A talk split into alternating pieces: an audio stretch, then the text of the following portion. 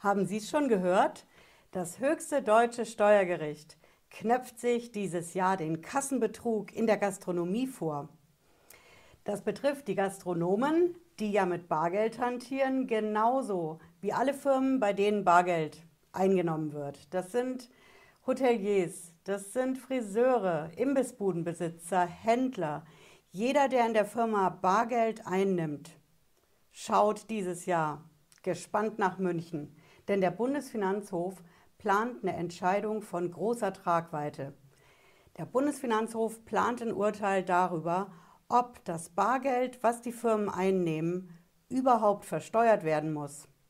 Ich sage Ihnen gleich, was da los ist. Bleiben Sie dran.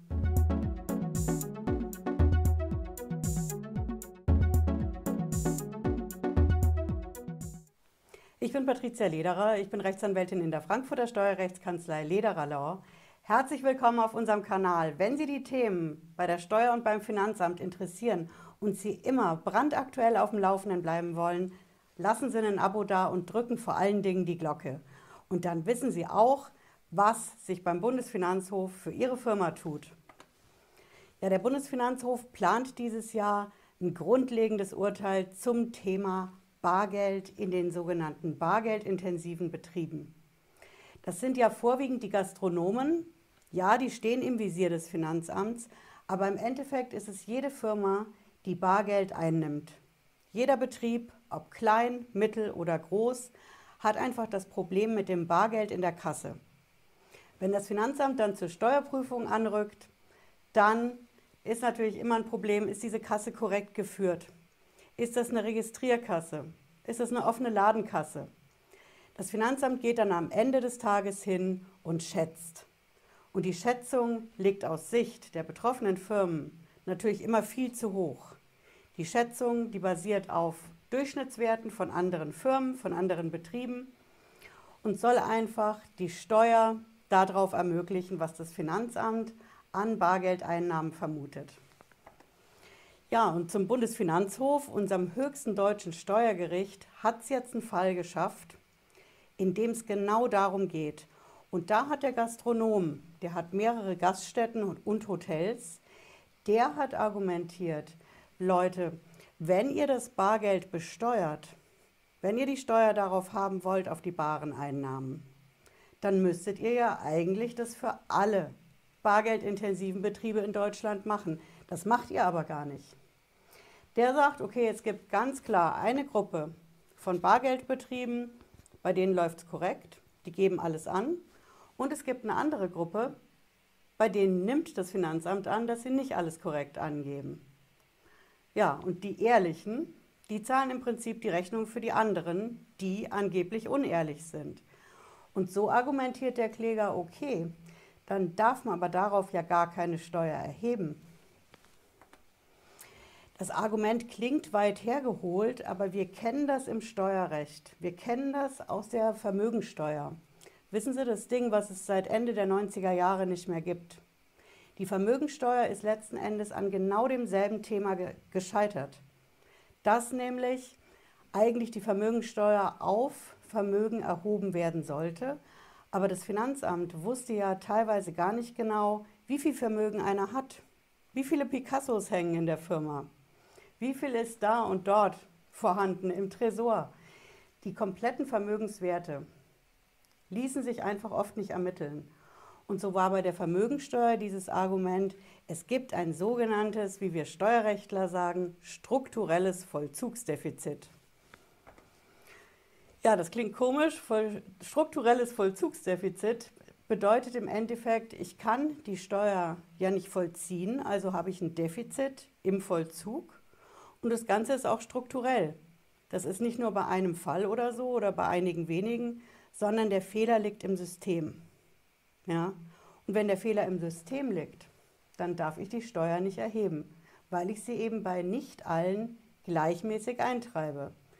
Das ist diese Konstellation beim strukturellen Vollzugsdefizit. Und genau darauf beruft sich dieser Kläger und sagt, Leute, ich sehe das nicht ein ich habe einen Wettbewerbsnachteil, bei mir läuft alles super korrekt.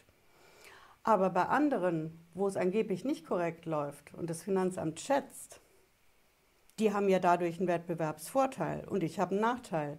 Und das ist ungerecht, das verstößt gegen die sogenannte Gleichmäßigkeit bei der Besteuerung. Ja, der Bundesfinanzhof hat jetzt diesen Fall auf dem Tisch und der muss darüber entscheiden. Und im Endeffekt muss der Bundesfinanzhof darüber entscheiden, die Bargeldeinnahmen in den Betrieben. Darf das Finanzamt die überhaupt besteuern? Weil es ja dieses strukturelle Vollzugsdefizit hat. Ne? Bei den einen treibt es sie bei, bei den anderen nicht. Oder darf es die überhaupt nicht besteuern oder darf es diese Bargeldeinnahmen nur zum Teil versteuern? Das ist eine ganz knifflige Frage. Und Sie werden mich jetzt natürlich nach der Quelle fragen. Welche Bundesfinanzhofsentscheidung aus München soll denn das werden? Ich zeige es Ihnen. Ich lasse hier mal drauf auf unsere amtliche Quelle. Sie sehen hier den Bundesfinanzhof. Wenn Sie meine Videos kennen, dann kennen Sie auch das Gebäude. Ja, das hier ist der Bundesfinanzhof in München, im nobelsten Stadtteil von München in Bogenhausen in der Ismaninger Straße. Und in seinem Jahresbericht hier 2020 gibt der Bundesfinanzhof einen Ausblick auf 2021. Ja, das Ganze ist ziemlich weit hinten in dem ellenlangen Dokument, deswegen haben wir das hier mal separat. Das ist auf der Seite 42, da finden Sie das ich verlinke auch das Dokument unten in der Beschreibung, damit Sie das in aller Ruhe nochmal nachschauen können. Und hier, ziemlich in der Mitte rechts, da haben Sie das. Strukturelles Vollzugsdefizit bei bargeldintensiven Betrieben. Das listet, wie gesagt, der Bundesfinanzhof auf als Entscheidungen, die er in diesem Jahr 2021 macht, plant und denen das Bundesgericht selber eine ganz, ganz starke Bedeutung beimisst. Ja, hier finden Sie auch das Aktenzeichen. Das ist römisch 4 R34 aus 18. Hier haben Sie halt eine Beschreibung, wer da der Kläger ist. In dem Fall die Klägerin, weil es eine Firma ist. Firma sind oft Klägerinnen, ne? die GmbH, die GmbH und Co. KG. Jo, und hier sagt der Bundesfinanzhof das. Da eine vollständige und richtige Erfassung aller Bargeldeinnahmen für viele Unternehmer einen existenzgefährdenden Wettbewerbsnachteil bedeuten würde, also für die Ehrlichen, dürfen erzielte Bareinnahmen nur teilweise der Besteuerung unterliegen. Ja, das ist genau das, was ich gesagt habe. Wenn Bargeldeinnahmen im Betrieb sind, aktuell haben wir die Situation, die werden voll versteuert in der Praxis ist es so, das erleben wir hier in der Kanzlei. Diese Einnahmen werden nicht voll versteuert, sondern diese Einnahmen werden geschätzt. Das Finanzamt geht hin, überprüft die Kassenbuchführung, stellt Fehler fest, sogenannte Mängel, und sagt dann, okay, das gesamte Kassenbuch verwerfen wir. Das ist Rechtssprache, bedeutet im Endeffekt, wir nehmen das Kassenbuch so wie es ist und werfen es in die Tonne. Und in dem Moment, in dem das Finanzamt das macht, sagt es in einem zweiten Schritt, jetzt wird geschätzt. Es gibt verschiedene Schätzmethoden. Ich habe dazu eine Videoreihe gemacht, schauen Sie die gerne rein. Die Schätzmethoden, die haben abenteuerliche Namen. Chi-Quadrat-Test, Richtsatzsammlung, Geldverkehrsrechnung. Das sind alles Methoden, mit denen das Finanzamt versucht zu schätzen, was sich in der Kasse an Einnahmen befunden haben müsste. Und wogegen sich natürlich die Gastronomen wehren, das ist klar. Denn diese Schätzungen haben mit der Realität in den allermeisten Fällen nichts zu tun. Und das ist auch der Grund, weswegen Steueranwälte wie wir diese Schätzungen vor die Gerichte bringen. Hm.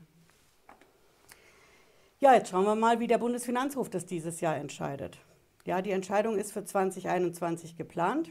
Ich halte natürlich auf dem Laufenden hier auf dem Kanal, was dabei rauskommt und welche Breitenwirkung das für alle bargeldintensiven Betriebe in Deutschland hat. Wenn Sie es nicht verpassen wollen, bleiben Sie mit einem Abo und vor allen Dingen der Glocke dabei.